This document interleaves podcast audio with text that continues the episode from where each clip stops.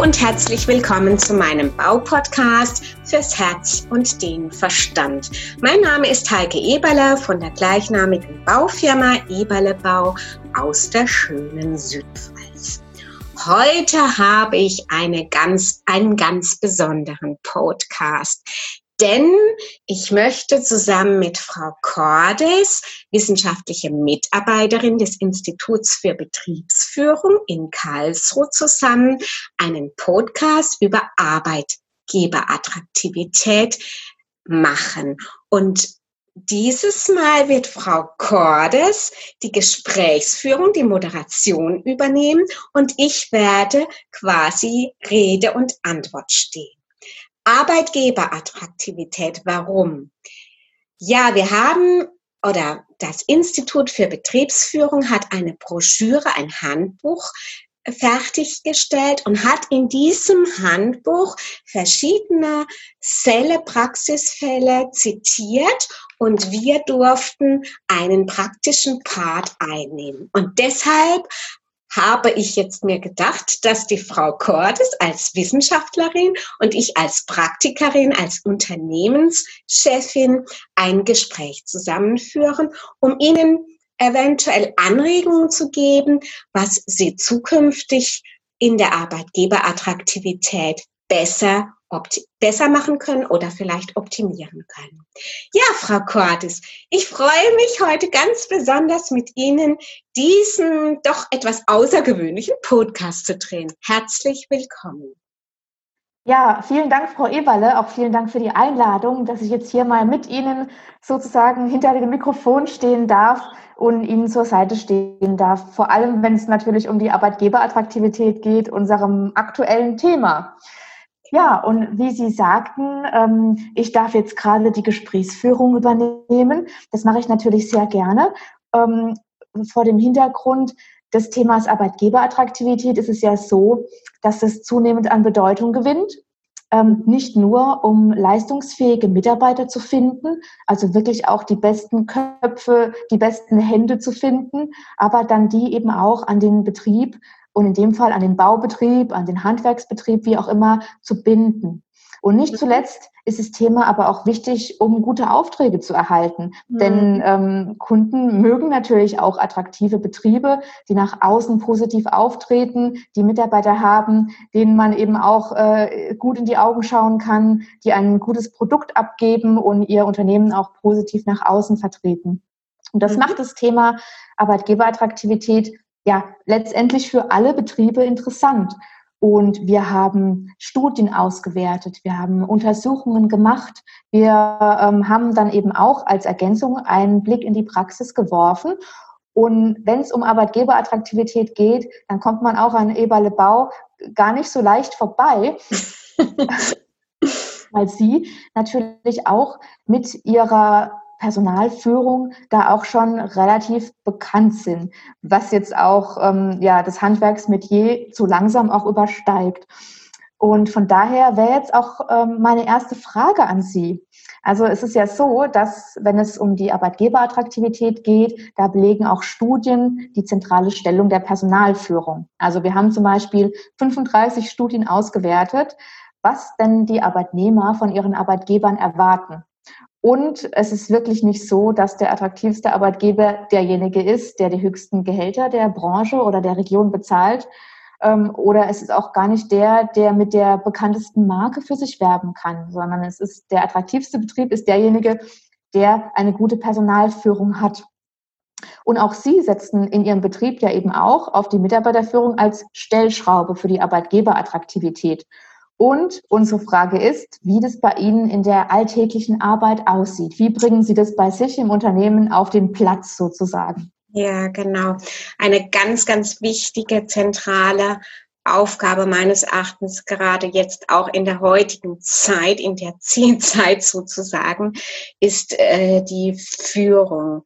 Menschen an die Hand zu nehmen, ihnen Halt und Orientierung zu geben äh, halte ich jetzt auch gerade, wie gesagt, in dieser Zielzeit für ganz, ganz, ganz wichtig, denn ähm, wir leben in einer sehr veränderbaren, korrupten, unsicheren Zeit und da sollte die Führung klare Linien, klare Vorgaben auch herausgeben. Ja, Mitarbeiterführung, so wie ich es praktiziere, hängt halt natürlich auch stark von meiner persönlichen ähm, Art, meiner Authentizität authentischen Art zusammen. Also ich bin eine Führungsperson, die meint, ähm, gut zuzuhören. Und ich denke, dass das, dass das Zuhören da auch ein Schlüssel ist, um auf die persönlichen Bedürfnisse und Wünsche der Mitarbeiter eingehen zu können. Natürlich ist es nicht immer leicht, die Unternehmensziele mit den, äh, mit den Mitarbeitern Zielen in Vereinbarung zu bringen, weil es gibt ja da auch immer konträre Zielsetzungen, aber ich versuche natürlich da eine, einen Konsens, eine, ja, eine, eine, ja, einen Konsens zu finden. Manchmal nicht immer leicht, ähm, aber ich bemühe mich da einen Konsens zu finden, damit natürlich auch die Mitarbeiter zufrieden sind. Denn nur wenn die Mitarbeiter zufrieden sind, kann ich die Mitarbeiter auch langfristig an das Unternehmen binden. Und ich möchte, ich, ich also ich habe fünf, fast fünf unterschiedliche Generationen in unserem Betrieb. Und ich lege ganz besonderen Wert auf meine Auszubildende. Ich habe im Moment zwei. Und das ist der eine Part, wo ich auch ein sehr starken, starkes Augenmerk drauf lenke. Und der andere Augenmerk ist natürlich auch die älteren Mitarbeiter länger noch an uns zu binden. Denn ähm, gute Fachkräfte gibt es ja draußen da auf dem Markt nicht sehr viele.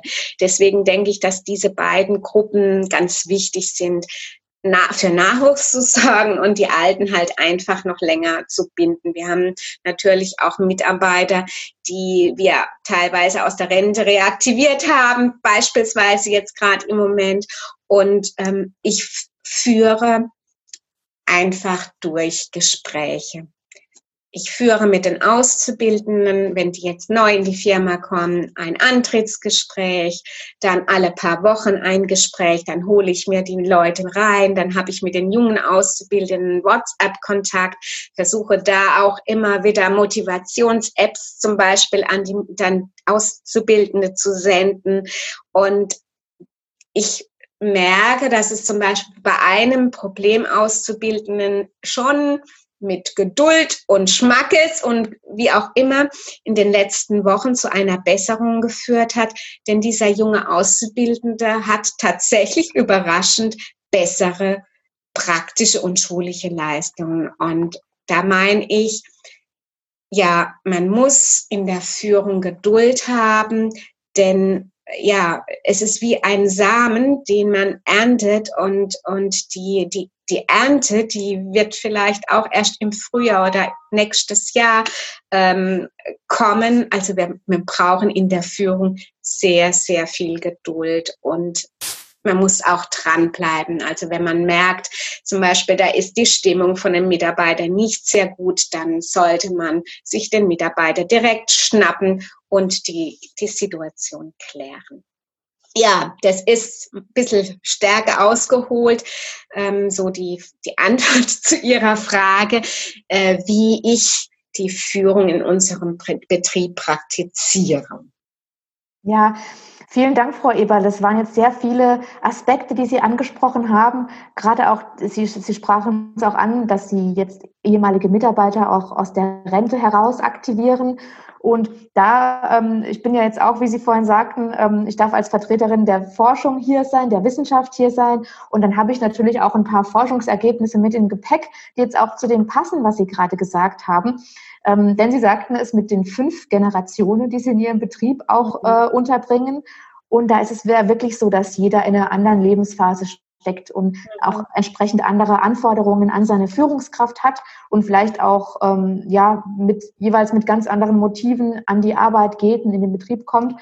Aber was Sie gesagt haben mit dem äh, mit dem Aspekt, die Azubis mit den Älteren und vielleicht auch mit den Rentnern zusammenzubringen, das ist wirklich ein Erfolgsmodell, was man jetzt auch schon wissenschaftlich belegen konnte. Also diese, mhm. diese Patenmodelle, die wirklich auch darauf aus sind, diese, diese Altersgruppen und die Erfahrung auf der einen Seite, aber eben auch dann ähm, vielleicht auch ja die, die Erfahrungen vielleicht auch auf Seiten der Azubis, wenn es jetzt um andere Themen geht. Und einfach so dieser Austausch, der kann da wirklich auch gewinnen, wenn man ganz gezielt eben auch diese verschiedenen Altersgruppen zusammenbringt. Ähm, und ja, und ich glaube, da bedarf es manchmal auch einer mediativen oder moderativen Rolle. Und die, die glaube ich, die fülle ich ganz gut in unserem Betrieb auch aus. Denn die Auszubildenden sind manchmal auf einer ganz anderen Welle, schwimmen wir auf einem anderen Stern manchmal, wie auch immer. Und die Älteren, äh, die ja auch, ne, die, haben ja auch eine eigene Welt. Und die Welten, die prallen manchmal wirklich krass aufeinander. Und da glaube ich, braucht es manchmal auch einen Puffer, einen Moderator, der diese Welten zusammenbringt. Und ich sehe mich darin, dass ich die zwei Welten zusammenbringen kann. Ja, das, das sagen Sie so. Und ich denke, das ist gar nicht selbstverständlich, dass man sich dann auch so reflektiert, auch in seiner Rolle. Was brauchen die jetzt gerade von mir als Chefin, als, als Geschäftsführerin? Wie kann ich da dem Prozess dienlich sein? Und da fällt mir ein, Sie sagten einmal zu mir einen Satz, der mich auch wirklich, der mich sehr zum Nachdenken gebracht hat und der, glaube ich, auch wirklich besonders ist, jetzt auch, wenn Sie das als Unternehmerin sagen. Und zwar meinten Sie zu mir, ein Unternehmer sollte immer überprüfen, ob er oder sie sich selbst im Unternehmen wohlfühlt mhm. und damit letztendlich auch sich selber reflektieren und sich selber vielleicht auch in die Rolle der Mitarbeiter reinversetzen und einfach zu gucken, bin ich hier gerne nicht nur als Unternehmer, sondern wäre ich hier auch gerne als Mitarbeiter. Und das ist für Sie bestimmt auch dann ähm, ja Pate, wenn Sie sich überlegen, was können Sie denn dann wirklich auch umsetzen in Ihrem Betrieb. Mhm. Mhm. Genau. Ja. ja. Ja, Sie hatten es vorhin auch schon angedeutet, dass ähm, Sachen umzusetzen, ein offenes Ohr haben, Gespräche mit Mitarbeitern ähm, sprechen, sie fragen, was sie wollen, Ältere und Jüngere zusammenbringen. Das ist ja das eine.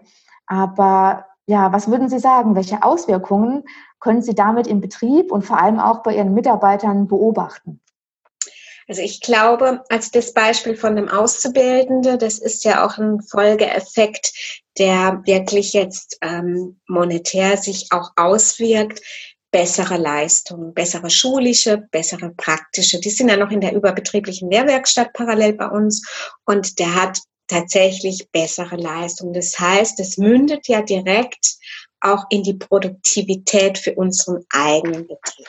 Und das finde ich die eine sehr wichtige oder die beste eigentlich Botschaft, wenn durch die Führung, durch die Motivation, durch die Inspiration auch ich es schaffe, die Menschen mit ihrer Leistungsfähigkeit herauszufordern, anzukitzeln, anzudocken. Oder ähm, das ist wie so, ja, ich sehe mich manchmal als, als Antreib, ja, nicht als, es klingt negativ, aber als, äh, als, ähm, als Antreiber, jetzt muss ich es doch sagen, weil mir kein anderes Wort äh, dafür einfällt, als Antreiber ähm, für ihre, Le also für die Leistungsfähigkeit, die ein Mitarbeiter hat. Die hat er immer, immer. Es ist nur die Frage, ist er bereit, diese Leistungsfähigkeit auch abzurufen? Und ich finde, die Kunst ist es, als Führungsperson diese Leistungsfähigkeit auch anzu, also wirklich anzuzapfen, damit noch mehr möglich ist, weil viele Menschen, in vielen Menschen schlummern unbewusste Potenzialen. Und als Führungskraft ist es einfach ähm, gut, wenn man diese Potenziale erkennt und sie auch noch ausbauen kann. Also und ich glaube, da bin ich selbst auch noch auf einem Entwicklungsweg. Ich habe da auch noch nicht komplett ausgelernt. Also ähm, weil meines Erachtens ist das eine sehr hohe ähm, Anforderung. Also was haben wir auf der einen Seite? Eine verbesserte ähm, Leistungsfähigkeit und auf der anderen Seite ganz klar mit der wirklich sehr nahen Führung mit der offenen Türpolitik, mit den Gesprächen versuche ich natürlich, die Mitarbeiter auch langfristig an unser Unternehmen zu binden. Denn wir leben von langfristigen Mitarbeitern und von langfristigen Kunden und äh, das harmoniert dann auch wiederum ganz gut. Ja, das sind für mich zwei wichtige Punkte. Ähm, auf der einen Seite die Leistungsfähigkeit und auf, auf der anderen Seite uns bei der Stange zu bleiben. Ja, ja, vielen Dank. Also das Stichwort Leistungsfähigkeit, das deckt sich auch mit, äh, mit unseren Studien, die wir ausgewertet haben. Denn motivierte Mitarbeiter sind eindeutig produktiver. Und wie man Mitarbeiter motivieren kann, das geht natürlich auf verschiedenen Wegen. Aber es ist langfristig ähm, nur möglich, Mitarbeiter zu motivieren, wenn das positiv ist, also durch positive Anreize, die geschaffen werden. Und erst dann ist es dann wirklich auch ähm, ja, auf längere Sicht haltbar. Und von mhm. daher ähm, dreht sich das so ein bisschen. Dann wird auch die Arbeitgeberattraktivität wirklich auch was, was, ähm, was Arbeitgeber dann auch aus Eigeninteresse dann machen, um einfach sicherzustellen, dass die wichtigste Ressource, die sie haben, und es sind nun mal die Mitarbeiter, dann eben auch wirklich in ihrer Leistung optimal gefördert werden. Ja. ja. Vielleicht noch ein Punkt, was, was mir jetzt gerade auch ganz wichtig an dieser Stelle ist. Viele Menschen betonen immer das Negative, hacken immer auf dem herum, äh, was die Mitarbeiter falsch machen. Ähm, und ich versuche natürlich, das Positive herauszuschälen. Ich habe jetzt auch in dieser Corona-Zeit auch mit, mit Abwanderungen zu, zu kämpfen gehabt was habe ich gemacht? Ein Austrittsgespräch. Und in diesem Austrittsgespräch habe ich den Mitarbeiter nicht gefragt, warum gehen Sie? Also, fürs, also dann würde er mir ja auch wahrscheinlich negative Dinge sagen. Nee, ich habe das Ganze positiv umgedreht und habe ihn gefragt, was bleibt denn Ihnen in bester Erinnerung von der Firma Eberle? Ich wollte eines bewirken, dass er uns verlässt in guter Erinnerung. Und ich glaube, und ich glaube, das ist auch eine, ähm, eine Führungsaufgabe. Auch wenn Menschen gehen und das Unternehmen verlassen, dieses Unternehmen in guter Erinnerung zu behalten. Ja, und dann auch als wichtige Station hoffentlich im weiteren Lebens- und Berufsweg. Aber das ist doch dann auch ähm, ein schöner Akzent, den Sie dann auch setzen konnten, als, ja. als Chefin dann auch wirklich auf dem Wege dann nochmal eine gute Erinnerung mitzugeben. Mhm. Ja, und das passt auch dann zu dem Aspekt, weil es ist ja so, dass das Erscheinungsbild Ihres Unternehmens, das prägt ja auch das Image der ganzen Baubranche ja. und macht dann vielleicht auch, ähm, ja, die Baubranche generell attraktiver für Nachwuchs und Fachkräfte. Und sie setzen sich ja tatsächlich auch nicht nur für die Attraktivität des eigenen Unternehmens ein, ähm, so, auch wenn es um die Fachkräftesicherung geht, sondern auch ähm, um die Attraktivität ihrer Branche. Mhm. Da sind Sie ja auch äh, ganz aktiv. Und was würden Sie sagen? Also was zeichnet die Baubranche im Besonderen aus und was macht sie jetzt für die besten Köpfe und Hände auch besonders attraktiv? Also wir bedienen ja eine Nische und in dieser Nische geht es sehr individuell zu.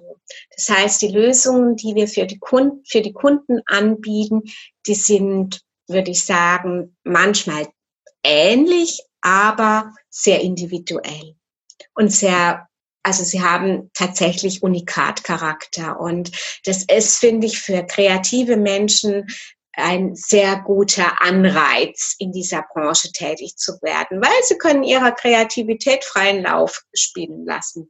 Und was ich für die jungen Menschen, die jetzt einen Maurer lernen möchten oder in der Baubranche sich niederlassen möchten, wirklich an, an, an, an guten Empfehlung haben, warum denn die Baubranche?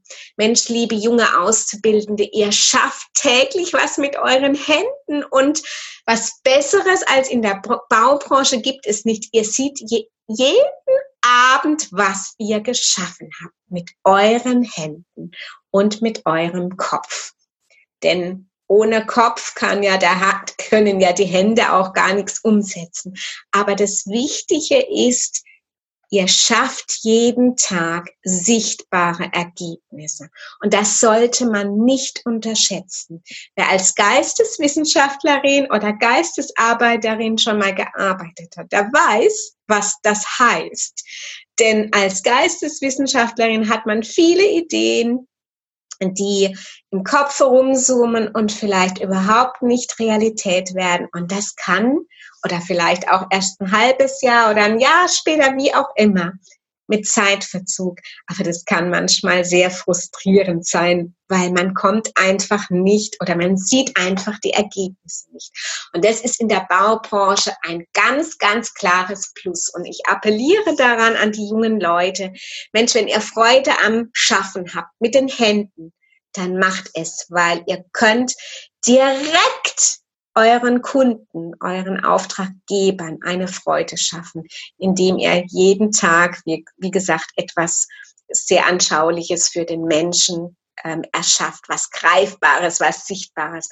Und das ist, finde ich, sehr, sehr, sehr schön für die Baubranche. Und es ist auch das schlagendste Argument überhaupt, ähm, neben der Individualität, die wir natürlich in unserer Nische auch haben.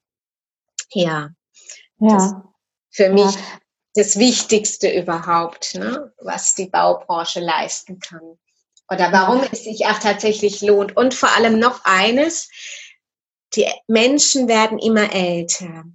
Und dadurch, dass sie immer älter werden und vielleicht mit gewissen Einschränkungen älter werden, ist unser Bauhandwerk im Allgemeinen sehr gefragt. Die älteren Menschen, die brauchen Bauhandwerker, die mal eine Reparatur, die mal eine Instandhaltung macht. Denn ohne uns wäre die Welt einfach trister.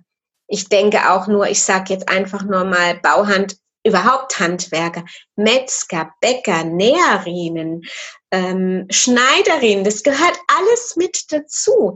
Ja, und die Handwerker insgesamt machen unser Leben auch bunter und wir haben dadurch eigentlich auch die Möglichkeit, ähm, tatsächlich, wenn die Heizung mal kaputt ist, Mann, wir müssen nicht frieren, weil es diese Handwerker gibt. Und das sollte man sich für die ganze Branche wirklich mal auf der Zunge zergehen lassen. Ohne das Handwerker wäre die Welt halb so bunt und halb so schön. Wir brauchen das Handwerk. Und, und die jungen Leute, die sind wichtig, damit das Handwerk einfach erhalten bleibt.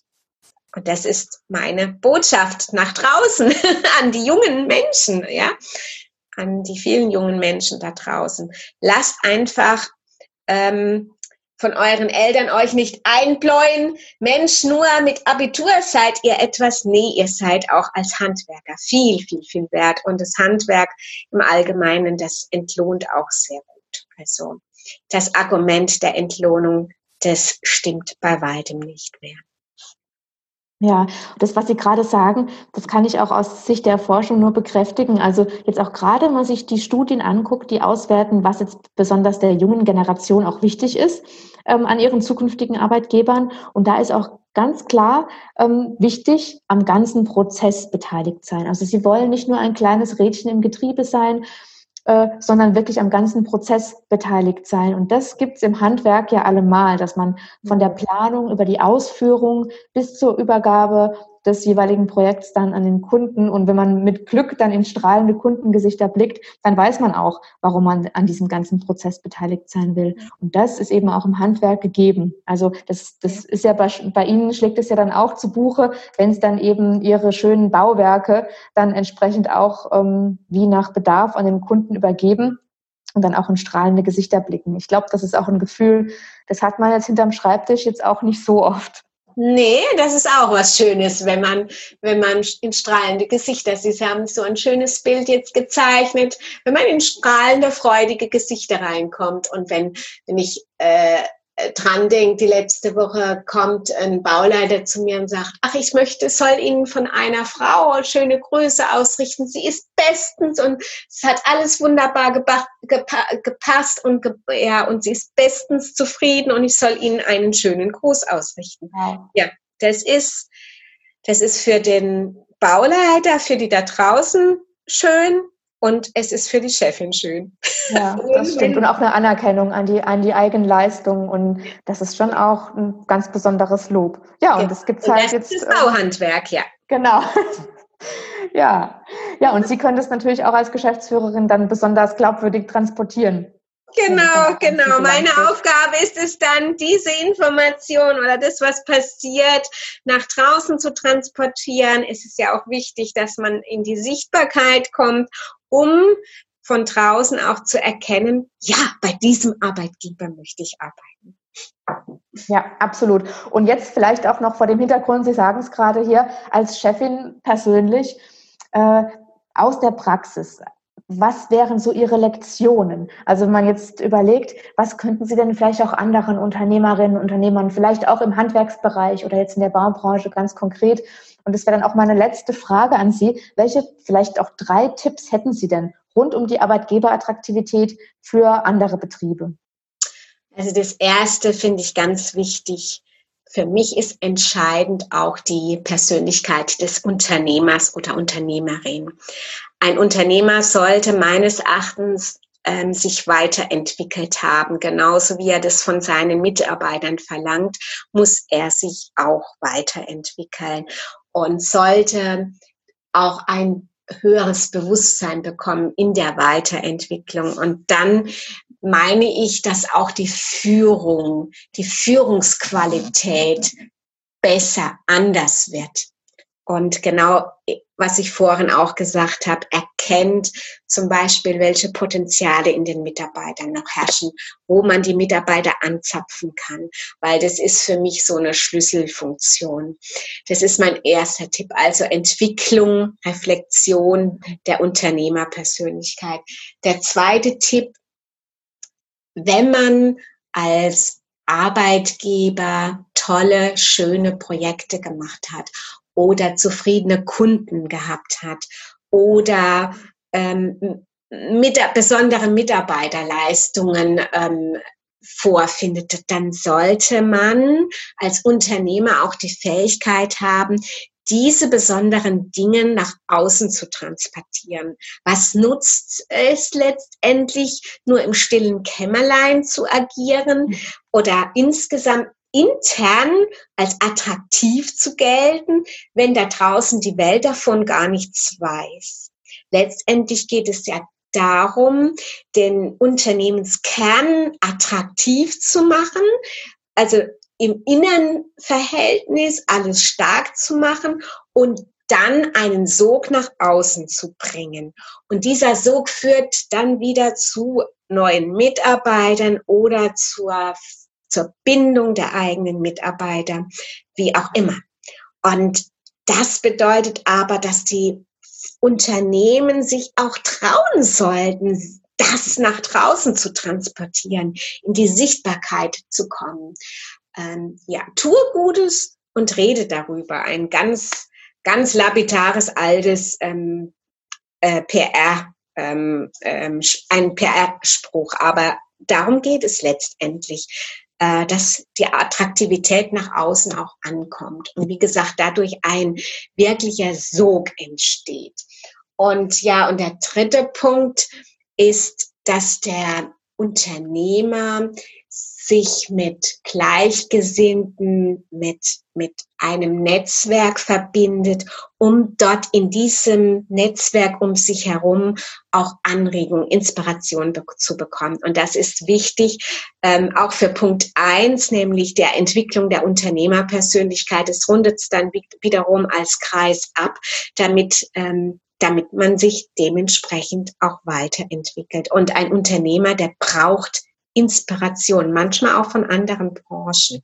Und dann macht es manchmal im Hirn Klick, ach, das könnte ich so und das so machen. Und ja, und dann sollte er auch ins Handeln kommen. Ja, das würde ich so als meine Tipps für andere Branchen auch äh, unterschreiben.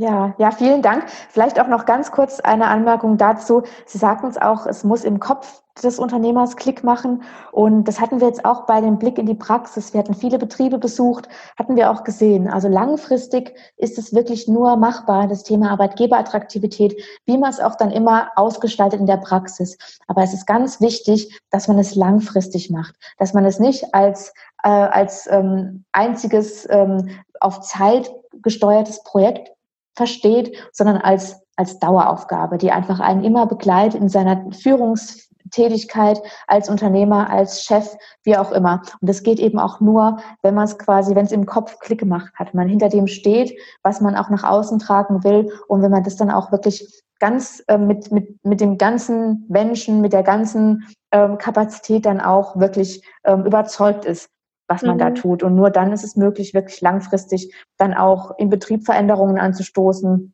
Und dann verpuffen die auch nicht im Betriebsalltag, weil man es ja dann immer wieder auf verschiedenen Kanälen dann im Betrieb nach außen trägt. Ja, das ja. ist ja, das ist eine sehr wichtige Zugabe, Frau Cordes, gewesen. Ja, wunderbar. Ich denke, dass wir eine gute Synthese von Praxis und von Wissenschaft hinbekommen haben. Auch eine gute Zusammenfassung möglicherweise von den Anregungen in diesem angesprochenen Handbuch, vielleicht auch eine Erweiterung, eine Ergänzung. Und wen es auch interessiert, ich werde in den Show Notes von diesem Podcast auch einen Link zu diesem Handbuch, zu dieser Broschüre ähm, angeben, wo Sie sich dann auch noch weitere Informationen herunterladen können. Frau Cordes, ich danke Ihnen für dieses sehr interessante Gespräch und für den Austausch, denn auch da, dieser Austausch gehört letztendlich als Baustein dazu, um die Arbeitgeberattraktivität zu erhöhen. ja, vielen Dank. Und ja, ich bedanke mich auch für den Austausch. Das ist für mich natürlich auch ähm, ja, sehr essentiell, dann so einen Blick in die Praxis zu bekommen. Ja, und ja, Wen es interessiert, kann wie gesagt in den Show Notes auf den Link gehen und ich danke Ihnen für das Zuhören und Ihnen, Frau Cordes, für Ihre Moderation, für Ihre Fragen, für Ihre kluge Fragen und bis bald. Tschüss.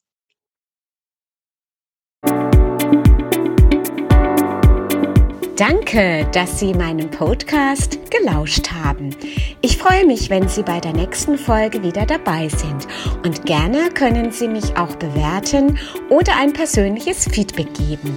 Ihre Heike Eberle www.eberlebau-landau.de